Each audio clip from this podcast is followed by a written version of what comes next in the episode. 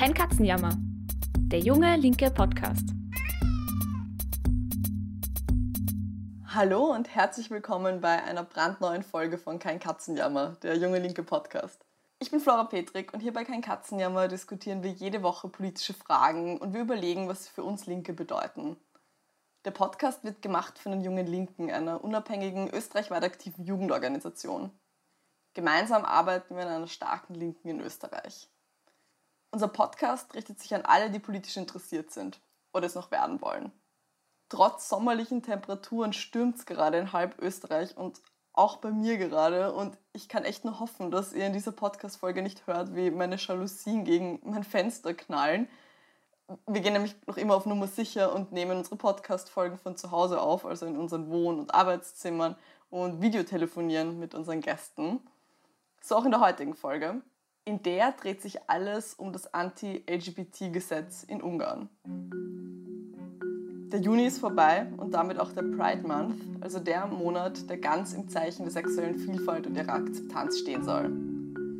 Begangen wurde der nicht nur mit großen Paraden, die nach einem Jahr Pause wieder in vielen Städten stattgefunden haben. Auch Unternehmen haben sich in Regenbogenfarben gekleidet, vor staatlichen Gebäuden wurde die Regenbogenflagge gehisst und auch die Zeitungen haben wirklich verstärkt über das Thema LGBT berichtet. Im letzten Monat konnte man in manchen Momenten fast glauben, der Kampf für die Rechte und für die Anerkennung von LGBTIQ-Personen, der sei schon längst gewonnen. Dieser Eindruck trügt aber. Vielerorts sind die GegnerInnen von LGBTIQ-Rechten nicht nur stark, sondern teilweise sogar auf dem Vormarsch. In Ungarn, einem unserer Nachbarländer, hat die Regierung von Viktor Orban letzten Monat ein Gesetz verabschiedet, das die Rechte und die Freiheit von Menschen, die nicht der heterosexuellen Normvorstellung entsprechen, massiv einschränkt. In den letzten Wochen hat dieser Angriff auch international für Zündstoff gesorgt. Die EU-Kommission möchte gegen das Gesetz vorgehen und sogar bei der laufenden Fußball-EM hat es Protest von offizieller Seite gegeben, vor allem vom deutschen Nationalteam. All das wirft jetzt einige Fragen auf. Was bedeutet das Gesetz von Orban tatsächlich für die ungarische LGBTIQ-Community? Was bedeutet es für uns Linke, dass LGBTIQ-Rechte mittlerweile Teil der internationalen politischen Auseinandersetzung zwischen Staaten und Großmächten geworden sind? Und warum halten sich Homophobie und Co. so hartnäckig und sind teilweise sogar am Vormarsch? Darüber spreche ich heute mit Sophia Klinke. Sie ist bei den Jungen Linken in Wien in Favoriten aktiv und dort im Bezirk organisiert sie auch gerade mit einigen anderen ein Projekt für mehr und besseren öffentlichen Raum im Bezirk. Sophia, ich freue mich total, dass du heute da bist und dir die Zeit genommen hast. Ich freue mich, da sein zu dürfen. Bevor wir starten mit unserem Thema heute, Sophia, zu welchem Summer School Seminar hast du dich schon angemeldet? Wohin fährst du bei der Summer School? Ich äh, bleibe in Wien und gehe zum Theorieseminar für Frauen. Ach cool, bei dem habe ich mich auch angemeldet, aber ich glaube, wir werden uns nicht sehen, weil ich bin bei dem in Tirol, da gibt es ja unterschiedliche. Aber es ist ein sehr gutes Seminar, habe ich gelesen. Okay, dann freuen wir uns mal beide. Voll. Du, starten wir mal gleich rein ins Thema. Vielleicht beginnen wir zuerst einmal über das ungarische Gesetz zu sprechen, also den, den Anlass für unsere Folge. Was steht denn in diesem Anti-LGBT-Gesetz drinnen? Was bedeutet das jetzt für die betroffenen Personen in Ungarn? Ja, also was in den letzten Wochen zu Recht als Anti-LGBT-Gesetz besprochen wurde, begann letztes Jahr, um eigentlich Strafen für sexuellen Kindesmissbrauch in Ungarn zu verschärfen. Mhm. Und aber unter diesem Deckmantel, der wirklich nach homophober Tradition schon queere Personen als Gefahr für Kinder darstellt, fügte die Regierung Orbans dann Passagen hinzu, die zukünftig verbieten, Darstellungen von homosexuellen oder Transpersonen als Selbstzweck, was auch immer das heißen mag, in Büchern, Filmen und sonstigen Medien für Kinder zugänglich zu machen. Da der Gesetzestext sehr weit gefasst ist, ist unklar, was letztendlich strafrechtlich belangt wird. Theoretisch könnte unter dem Gesetz selbst das Zeigen von Pride-Flaggen in der Öffentlichkeit kriminalisiert werden. Mhm. Für Minderjährige bedeutet das natürlich einen massiven Einschnitt in deren Informationsfreiheit und gerade für junge Menschen, die sich der LGBTQ-Community zugehörig fühlen, sind bestärkende Vorbilder super wichtig und die finden sie eben echt oft nur in Medien. Mhm. Vereine und zivilgesellschaftliche Initiativen die LGBTQ-Rechte auch im Hinblick auf die Jugend fördern, geraten dadurch auch krass unter Druck. Also zum Beispiel wird Aufklärungsarbeit in Schulen massiv kontrolliert jetzt und letztendlich wirklich auch verunmöglicht, weil in Zukunft wird das nur mit staatlicher Erlaubnis möglich sein. Und natürlich stellt sich jetzt die Frage, gerade weil das Gesetz so vage gehalten ist, was es letztendlich tatsächlich bedeutet für diese Person in Ungarn, also es ist ja zumindest fraglich, dass es in voller Tragweite wirklich durchgesetzt wird. Das würde ja wirklich in letzter Konsequenz eine lückenlose Zensur unter anderem auch des Internets bedeuten, was ja erstmal auch gar nicht umsetzbar ist. Mhm. Also muss man das Gesetz vielleicht eher als Freifahrtschein für die Regierung betrachten, in Zukunft willkürlich gegen Menschen vorzugehen, die nicht ihr konservatives Bild von Familie, Geschlecht und Sexualität teilen. Und das ist vielleicht fast noch gefährlicher tatsächlich. Mhm. Es ist auch gut vorstellbar, dass es erst punktuell passiert, aber trotzdem natürlich eine konstante Gefahr und ein riesiger Unsicherheitsfaktor für die ungarische LGBTQ-Community als Ganzes international hat sich da ja auch recht schnell Protest gegen dieses Gesetz formiert, also auch außerhalb der ungarischen Landesgrenzen. Was lief da genau ab? Kannst du das vielleicht noch kurz skizzieren? Wie wurde denn international darauf reagiert, auf diesen Vorstoß von Orban? Also die größten Wellen hat da sicherlich die Debatte um diese Stadionbeleuchtung in München geschlagen. Ähm, die EM ist da wohl echt zur größten Bühne für diese politische Auseinandersetzung geworden. Hm. Nämlich äh, wollte der Münchner Stadtrat als Zeichen der Solidarität mit der ungarischen Community das Olympiastadion beim EM-Spiel Deutschland gegen Ungarn in Regenbogenfarben leuchten lassen. Letztendlich wurde das aber von der UEFA verboten, weil politische Inhalte wohl untersagt seien. Vorher gab es da schon äh, Ermittlungen gegen den deutschen Mannschaftskapitän, der mit der Regenbogenbinde auflief, aber das Verfahren hat die UEFA dann ziemlich schnell wieder fallen gelassen. Aber es war schon auffällig, wie sehr der Fußballbund dann darauf bedacht war, die ungarische Regierung nicht zu vergraulen. Mm. Da war ein wichtiger Grund auf jeden Fall, dass Ungarn für die EM alle Corona-Regeln auf Eis gelegt hat und die UEFA mit Budapest im Rücken auch Länder wie England erpressen konnte, bei Corona-Regeln dann Ausnahmen zu machen. Aber das ist jetzt schon ein bisschen weiter weg. Auf EU-Ebene verurteilte Kommissionspräsidentin von der Leyen in einer Ansprache das Gesetz und 14 Mitgliedstaaten, man muss sagen, nach einigem Zögern, einigem Zögern, auch Österreich, erklärten ihre Ablehnung in einem Brief an die ungarische Regierung. Also es wurden auch Stimmen nach einem EU-Austritt Ungarns laut. Und das klingt jetzt zwar super dramatisch, aber ist tatsächlich letztendlich eine der weniger wirksamen Forderungen. Stattdessen sollten endlich eher potenziell wirksamere Tools wie der Rechtsstaatmechanismus der EU zum Einsatz kommen. Aber das klingt natürlich nicht so spannend ich muss dir ehrlich sagen, ich tue mir teilweise tatsächlich schwer, das nicht irgendwie heuchlerisch zu finden, wenn sich jetzt westliche Regierungen und Fußballverbände, also das hätte ich mir am Anfang der WM auch nicht gedacht, dass die da irgendwie zum Austragungsort ähm, von, von Kämpfen für Gleichberechtigung wird. Also wie, wenn sich westliche Regierungen und Fußballverbände zu Toleranz und Offenheit bekennen, solange es um Staaten wie Ungarn, Rumänien oder Russland geht, aber sie gleichzeitig halt weiter munter Geschäfte mit Ländern wie Saudi-Arabien, Katar oder den Vereinigten Arabischen Emiraten machen. Also da wird doch mit zweierlei Maß gemessen. Wie siehst du das? Wie sollen wir uns dazu verhalten, dass hier eigentlich ja, mit unterschiedlichen Maßen gemessen wird? Ja, ich war ähnlich überrascht wie du. Also man könnte ja wirklich meinen, dass der deutsche Herrenfußball ähm, Paradies für die LGBTQ-Community wäre, was ich bis jetzt nicht so äh, wahrgenommen habe, aber okay. Ähm, und ich denke, dass unsere Aufgabe hier ist, diese Scheinheiligkeit jetzt auch wirklich konsequent aufzuzeigen und sich dagegen zu stellen. Wenn sich Konzerne die Symbole queerer Befreiungskämpfe aneignen, nur um sie fallen zu lassen, sobald diese den eigenen Kapitalinteressen widersprechen, ist das ja nichts anderes als Marketing. Mhm. Ähnliches gilt auch zum Beispiel für deutsche CDU- und SPD-PolitikerInnen, die jetzt Solidaritätsbekundungen mit der LGBTQ-Community auf Twitter posten, nachdem sie es vor wenigen Wochen gegen die Interessen von Transpersonen in Deutschland gestimmt haben. Also es scheint so, als ob LGBTQ-Rechte lediglich im Kontext der Zurschaustellung der eigenen, vermeintlich überlegenen Moral hervorgehoben würden, als wolle man sagen, schaut, wir haben es ja eh verstanden, wir machen es ja schon richtig, ohne dass tatsächliche politische Arbeit dahinter steckt. Mhm.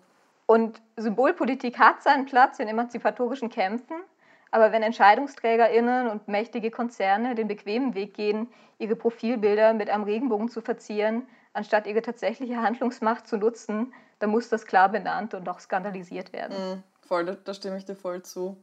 Eine Frage, die sich mir dann in dem Kontext stellt, ist, das klingt jetzt vielleicht total banal, aber warum macht Orban das? Also warum, mir ist schon klar, der ist wahrscheinlich jetzt nicht der toleranteste Mensch der Welt, aber warum kommt er jetzt gerade auf die Idee, so ein Gesetz durchzudrücken? Warum mobilisiert er jetzt gerade dafür? Nee, angebrachte Frage. Also äh, das Gesetz ist ja nur der neueste Vorstoß gegen LGBT-Rechte Orbans nach einer Reihe von Gesetzen, die unter anderem das Adoptionsrecht gleichgeschlechtlicher Paare, die legale Anerkennung von Transpersonen, Reproduktionsrechte sowie die Freiheit von Wissenschaft und Lehre angegriffen haben. Obwohl Orban in Ungarn, anders als in Polen zum Beispiel, nicht auf eine größere homophobe Tradition in seinem Land zurückgreifen kann, nutzt er seine Hetze, um als vermeintlicher Bewahrer von Tradition und Anstand Wählergruppen, vor allem in konservativeren ländlichen Räumen, an sich zu binden. Mhm. Die Frage ist jetzt natürlich trotzdem, warum genau jetzt? Im ungarischen Parlament hat Orban eine stabile Mehrheit und es war ja vorhersehbar, dass es mit der Europameisterschaft, von der Ungarn unter anderem Austragungsort ist, eine große Bühne für Kritik gibt. Ich glaube aber, dass man bei diesem Gesetz drei Punkte äh, hat, die da zusammenspielen. Also einerseits fungiert es als Ablenkungsmanöver von eigenen Skandalen, andererseits aber auch als Strategie, die Opposition zu spalten. Und letztendlich gibt es auch eine geopolitische Dimension dabei. Mhm. Also unmittelbarer Auslöser war nämlich, dass Orbans Partei die chinesische Fudan-Universität nach Budapest bringen möchte und dafür sogar das benötigte Grundstück verschenken würde. Da hat es dann ziemlich große Proteste gegeben und einige haben das Anti-LGBT-Gesetz dann als kalkulierendes Ablenkungsmanöver gesehen, um das Projekt dann doch schnell durchzudrücken. Mhm. Und dass das Anti-LGBT-Gesetz genau unter dem Stichwort Pädophilie vermarktet wird, ist jetzt auch kein Zufall. In letzter Zeit war das Thema Kindsmissbrauch in Ungarn und um Orbans Partei Fidesz recht präsent. Also letztes Jahr wurden auf dem Computer des ungarischen Botschafters in Peru Bilder von sexuellem Kindesmissbrauch gefunden. Mhm. Und erst Anfang Juni veröffentlichte jetzt die Theologin Rita Perinfalvi ein Buch über Missbrauch in der ungarischen katholischen Kirche. Okay. Also das, ja, das Gesetz wirkt hier jetzt als Abwehrmechanismus. Da wollte Orban anscheinend die aktuelle Debatte umlenken und dem quasi dann einen, naja, homophoben Twist geben. Mhm. Der zweite Grund für das Gesetz ist äh, die Spaltung der Opposition, nämlich äh, für die Parlamentswahl im kommenden Jahr haben sich die Oppositionsparteien von Linksliberalen bis zu rechtsextremen Jobbik zusammengetan, um Orban zu stürzen. Und man kann sich natürlich vorstellen, dass diese Koalition enorm fragil ist. Die größte Oppositionspartei Jobbik hat mit den anderen Fraktionen bis auf den Wunsch, Orban wegzubekommen, wirklich wenig bis gar nichts gemeinsam. Und bei der Abstimmung im Parlament jetzt hat die bekannte LGBTQ-feindliche Jobbik mit Orban mitgestimmt, während sich alle anderen Fraktionen enthalten haben. Und die Abstimmung könnte dadurch natürlich einen Keil in das Anti-Orban-Lager tragen und den kommenden Wahlkampf für Orban deutlich angenehmer gestalten. Mhm. Okay. Und die letzte Ebene wäre dann noch eine geopolitische Ausrichtung des Ganzen. Also einmal diese Fudan-Universität habe ich ja schon erwähnt, äh, die jetzt Orban in Budapest haben möchte, er sieht sich absolut nach geopolitischen Allianzen jenseits der EU um. Mhm. Also viele werden auch mitbekommen haben, dass Ungarn sich recht schnell mit russischem und chinesischem Corona-Impfstoff eingedeckt hat. Und tatsächlich ist das Anti-LGBTQ-Gesetz sehr stark dem Gesetz nachempfunden, das Putin 2013 in Russland verabschiedet hat. Damit ist es vor allem auch ein Statement, so, also wir grenzen uns von der EU ab und stehen auf der Seite Russlands und das ist in Ungarn gar nicht so unpopulär. Ich finde das so spannend, wie du gerade beschrieben hast, dass Orban das so einfach als politisches Werkzeug verwenden kann, also für seine geopolitischen Interessen, für, ja, als taktischen Zug, schon als Vorbereitung für seinen Wahlkampf. Also das Anti-LGBT-Gesetz muss ja irgendwie populär sein, wenn er das so einfach als Werkzeug verwenden kann. Und das scheint ja jetzt eben nicht nur in Ungarn der Fall zu sein. Wie du sagst, Putin betont seit Jahren immer stärker die heterosexuelle Familie, die Kernfamilie als politische Norm. Und er prangert dann ja auch den Westen an, der all die alten Werte und wahren Traditionen auflösen will. Warum funktioniert diese Polarisierung so? Also bei Putin, aber jetzt genauso bei Orban. Also warum trifft diese Art der Propaganda so einen Nerv, wenn sie ja ganz offensichtlich das Leben von niemandem besser macht, sondern nur von gewissen Leuten verschlechtert? Ja, also es gibt tatsächlich in der Akzeptanz von LGBTQ-Personen enorme Unterschiede in den verschiedenen EU-Ländern. In West-, Nord- und Südeuropa sind hier die Umfragewerte enorm hoch, wenn wir das an Akzeptanz für die Ehe für alle festmachen. Also in Ländern wie Schweden oder Niederlanden sind wir hier bei 90 Prozent Befürwortern der gleichgeschlechtlichen Ehe. In Ost- und Südosteuropa sieht die Sache teilweise sehr anders aus. Also in Rumänien und Bulgarien sind weniger als 20 Prozent dafür, die Ehe zu öffnen. Aber Ungarn ist hier gar nicht so eindeutig, wie man vielleicht glauben mag. Also es gibt 50 Prozent sind gegen die Ehe für alle, aber knapp 40 Prozent auch dafür. Also zumindest war das bei der letzten Umfrage 2015 der Fall. Mhm. Woran jetzt diese enorme Kluft in der Akzeptanz äh, liegt, ist nicht so leicht zu beantworten. Dass diese Rhetorik aber überhaupt funktioniert, hat mit einem widersprüchlichen Verhältnis von Kapitalismus und Familie zu tun. Also einerseits hat die Familie an ökonomischer und materieller Bedeutung im Kapitalismus verloren, weil Produktionsprozesse, anders als im präindustriellen Europa, außerhalb der Familie ablaufen. Also zum Beispiel, anstatt dass Stoffe selbst gewebt wurden und daraus Kleider in und für die eigene Familie hergestellt wurden, gab es dann große Webereien und Schneidereien, deren Produkte von den Haushalten mit dem Lohn dann gekauft wurden. Mhm. Durch Lohnarbeit wird jetzt eine Existenz unabhängig der Familie möglich und Identitätsbildung um sexuelles Verhalten wird dadurch auch ermöglicht, weil Sexualität jetzt außerhalb eines Fortpflanzungszwangs konzipiert werden kann. Mhm. Das soll jetzt nicht heißen, dass Homosexualität eine neue oder gar eine westliche Erfindung sei. Also es gibt wirklich genug Beispiele für Beziehungen oder Personen in und außerhalb europäischer Geschichte und Kulturen, die wir heute definitiv als queer bezeichnen würden sondern es das heißt nur, dass weitreichende sexuelle Selbstbestimmung und dadurch die Möglichkeit der modernen Identitätsbildung, die wir jetzt heute so kennen, historisch, materialistisch gewachsen sind. Also, also auf der anderen Seite gewinnt jetzt die Familie, äh, wie sie jetzt im Kapitalismus existiert, an ideologischer Bedeutung als privater Raum und fügt sich als Stätte reproduktiver Arbeit in kapitalistische Produktionsprozesse ein. Also die heteronormative Kernfamilie, die auf geschlechterbasierter Arbeitsteilung fußt, wird jetzt als Ideal von Fürsorge und Stabilität propagiert mhm. und reproduziert nicht nur Arbeitskraft, sondern auch heterosexistische und homophobe Normen.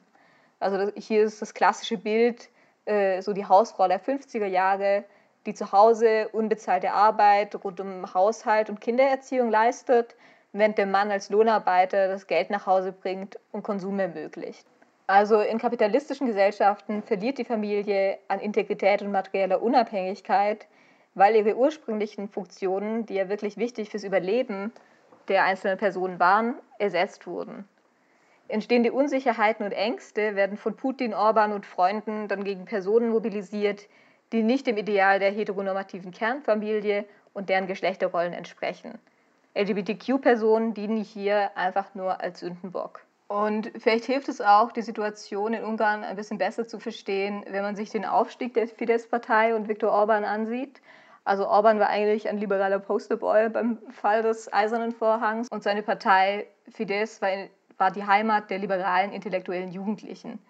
Sein erklärtes Ziel damals war, Ungarn in den Westen zu integrieren. Und tatsächlich war er dann um 2000 einmal Regierungschef, aber nach kurzer Zeit ist er dann von den Sozialdemokraten abgelöst worden. Orbans Chance war dann aber wieder die Finanzkrise 2008. Die hat Ungarn enorm früh und hart getroffen. Und noch 2008 musste das Land zu brutalen Bedingungen einen Kredit vom Internationalen Währungsfonds annehmen. Bis dahin war das nur was für Schwellenländer. Mhm. Also es war eine unglaubliche Demütigung für Ungarn hier, der 2004 beim EU-Beitritt Wohlstand und Gleichberechtigung mit Westeuropa versprochen wurde. Und das war dann schließlich auch Orbans Chance. Also 2010 wurde er Regierungschef und ist es jetzt auch geblieben seit da. Äh, dabei hat er immer stärker eine Anti-EU-Agenda gepusht und ist immer konservativer bzw. auch rechter geworden und hat seine Macht mit jedem weiteren Jahr ausgebaut. Der Erfolg der Angriffe auf die LGBTQ-Community in Orbans Karriere speist sich also aus enttäuschten Hoffnungen in eine neoliberale EU und wirtschaftlichen Unsicherheiten nach der Finanzkrise. Es spielen geopolitische Möglichkeiten mit rein, natürlich auch religiöse Vorurteile und Werte äh, und natürlich letztendlich auch die konkrete politische Arbeit der Rechten, die diese Themen immer wieder instrumentalisieren und ideologisch zu ihren Zwecken aufladen. Mhm. In jedem Fall zeigt uns der Wandel von Fidesz und Orban aber auch, wie fragil und wirkungslos politische Liberalisierungen sein können, wenn sie nicht mit wirtschaftlichen Perspektiven für die Menschen einhergehen. Also reiner Demokratieaktivismus, der keine Antworten hat, ist da wirklich zum Scheitern verurteilt. Was ich in dem Kontext auch noch spannend finde, hierzulande, also in Österreich, sieht es ja ganz anders aus als in Ungarn, gerade wenn man sich im, im letzten Monat umgeblickt hat, obwohl uns dann nur eine Landesgrenze trennt. Also während in Ungarn, wie du erzählt hast, nicht mal mehr in Filmen und in Kinderbüchern Vielfalt gezeigt werden darf, hängen bei uns an Schulen Regenbogenflaggen und der Minister kommt vorbei und lässt sich damit fotografieren, Regierungsmitglieder gehen auf die Pride-Parade. Woran liegt das? Also an der Oberfläche klafft das ja einfach auseinander vielleicht auch, welche andere Funktion erfüllt hier der Umgang mit der LGBTQI-Community? Oder ist Österreich einfach so viel weltoffener als Ungarn? Also was ich hier erstmal festhalten möchte, ist, dass viele mit die wichtigsten progressiven Gesetze in Bezug auf die Community in Österreich nicht wegen, sondern trotz den damaligen Regierungen verabschiedet wurden. Mhm. Also sowohl das Adoptionsrecht als auch die Ehe für alle wurden in Österreich durch Kämpfe vor dem Verfassungsgerichtshof ermöglicht. Weil was hier feststeht und was natürlich auch ein riesiger Schritt ist, ist, dass LGBTQI-Rechte Menschenrechte sind. Hm. Und es ist auch absolut gar nicht falsch, dass sich eine regierende Partei wie die Grünen auch äh, oberflächlich dazu bekennt, aber wer gleichzeitig mit genau der Partei koaliert, die über Jahrzehnte progressive Gesetzgebung blockiert hat und immer noch heteronormative Geschlechter- und Familienmodelle propagiert, der muss sich dann einfach auf Kritik einstellen. Hm. Und natürlich stellt auch die LGBTQ-Bewegung keine homogene Gruppe dar. Und also auch LGBTQ-Personen sind natürlich auch nicht alles automatisch Linke, nur weil sie die Diskriminierung erfahren. Mhm. Also auch hier gibt und gab es schon immer unterschiedliche Positionen, die von Wiedergabe der Staatsräson und einem Fokus auf Assimilation bis zu kompletter Ablehnung staatlicher Anerkennung reichen. Aber für uns Linke ist schon klar, dass wir queere Rechte einklagen müssen. Wir müssen für bürgerliche Anerkennung streiten um queeren Personen hier ein sicheres Leben zu ermöglichen. Und gleichzeitig müssen wir aber auch darauf hinweisen, dass bloße Anerkennung dem Kapitalismus auch mit einer Kommerzialisierung einhergeht, nicht automatisch ein linkes Projekt ist. Mhm. Also die Erfolge der LGBTQ-Bewegung, wie toll sie auch sind, nützen nicht allen Mitgliedern unserer Gemeinschaft zu gleichen Teilen. Heute sind queere Räume zu großen Teilen kommerziell und dadurch vielen Menschen auch unzugänglich. Also für einen der Grundpfeiler des LGBTQ-Aktivismus, nämlich dem Thema Sichtbarkeit, bedeutet das, dass zum Beispiel queere Arbeiterinnen, Alleinerziehende, Frauen, Migrantinnen oder andere Leute, die aufgrund ihrer durchschnittlich ökonomisch schlechteren Position unsichtbar bleiben, weniger Chance haben, dass ihre Anliegen tatsächlich gehört werden. Und durch die Vermarktung von queerer Identität entsteht auch sehr, sehr schnell der Eindruck, dass LGBTQ-Befreiung und Kapitalismus widerspruchsfrei miteinander einhergehen. Dabei prägen Klassenverhältnisse natürlich, wie ich mein queeres Dasein erlebe und aber auch andersherum. Mhm. Also polemisch ließe sich schon auch sagen, wir wollen nicht die Freiheit, die sie meinen. Innerhalb vieler westlicher Gesellschaften gehört die Ablehnung von Homophobie mittlerweile zur staatstragenden Gepflogenheit. Also hier haben auch die Revolten der 68er eine Riesenrolle gespielt. Aber auch diese wurden ja von ihren kapitalismuskritischen Grundpfeilern fein säuberlich getrennt und angenommen wurde nur das, was Kapitalströmen nicht gefährlich wird. Natürlich steckt hier auch das Ideal bürgerlicher Freiheit und Aufklärung drin, das häufig in Konflikt mit konservativen, in Österreich jetzt meist katholischen Leitbildern gerät. Und in welche Richtung dieses Spannungsverhältnis jetzt eher aufgelöst wird, kommt aber auch oft einfach darauf an, wer gerade die Regierung stellt. Und es zeigt sich hier auch äh, überaus deutlich ein Widerspruch in bürgerlichen Gesellschaften. Denn während einerseits das Versprechen von Universalismus und Gleichberechtigung propagandiert wird, werden emanzipatorische Tendenzen immer wieder unterlaufen und Spaltungen werden produziert. Man sieht es zum Beispiel, wenn emanzipatorische Elemente instrumentalisiert werden, um schlechter gestellte Gruppen gegeneinander auszuspielen, also beispielsweise in Migrationsdebatten wo dann antimuslimischer Rassismus äh, mit dem Schutz von queerem Leben begründet wird, der halt letztendlich, das geht nicht auf. Mhm. Ja, wo dann noch so Alibi-Debatten plötzlich ja, geführt genau. werden und plötzlich setzen sich Leute für Frauenrechte ein oder für die Rechte von LGBTQ-Personen, die sich sonst in ihrem konservativen Dasein nicht mal irgendwie ein Haar drum gekrümmt hätten. Wir sind jetzt schon am Ende unserer Folge angekommen. Möchtest du uns vielleicht abschließend ein Fazit mitgeben? Also was zeigt uns dieses Anti-LGBT-Gesetz in Ungarn und die Auseinandersetzung darum? Wie können wir Linke den Kampf um sexuelle Vielfalt und Selbstbestimmung tatsächlich gewinnen, abseits von gehissten Flaggen und Regierungsmitgliedern auf der Pride? Also vorneweg, die LGBTQ-Bewegung hat in der Vergangenheit einige wichtige Erfolge erkämpft und die dürfen wir auch feiern. Aber es wird trotzdem immer wieder offensichtlich, wie sehr wir diese verteidigen müssen und auch wie unzureichend diese leider letztendlich sind. Als queere Linke müssen wir als kritische Stimme auftreten. Sowohl in LGBTQ-Räumen, die sich von neoliberalen Positionen vereinnahmen lassen, als auch innerhalb der Linken, wenn LGBTQ-Interessen wieder gegen ArbeiterInnen-Interessen ausgespielt werden. Denn queere Befreiung und echte sexuelle Selbstbestimmung bedeuten mehr als Regenbogenkapitalismus und Ehe für alle. Sie bedeuten, dass wir solidarische Gemeinschaften, die füreinander Sorgen bilden, anstatt an vereinzelten Kernfamilien festzuhalten. Sie bedeuten reproduktive Rechte für alle, das heißt selbstbestimmte Familienplanung und das Recht, selbst über unsere Körper entscheiden zu dürfen, ob wir nun trans, cis, homo, bi oder heterosexuell sind. Sie bedeuten soziale Sicherheit, Kinderrechte, sichere Arbeitsplätze, öffentliche Gesundheitssysteme, sichere Fluchtwege und vieles mehr. Und ich möchte hier noch auf ein Zitat von einer der VorreiterInnen des LGBTQ-Aktivismus, Martha P. Johnson, hinweisen. No pride for some of us without liberation for all of us. Also keine Pride für wenige von uns ohne die Befreiung aller von uns. Denn der Kampf um sexuelle Selbstbestimmung kann meiner Meinung nach nur gewonnen werden, wenn wir Machtverhältnisse in und außerhalb unserer Community hinterfragen und unseren Aktivismus nach den Bedürfnissen derjenigen richten, die von der aktuellen Politik im Stich gelassen werden.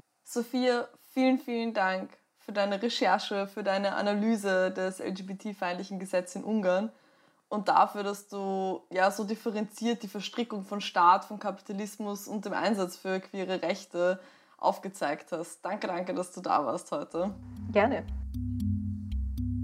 Das war sie auch schon, unsere ganz neue Folge Kein Katzenjammer.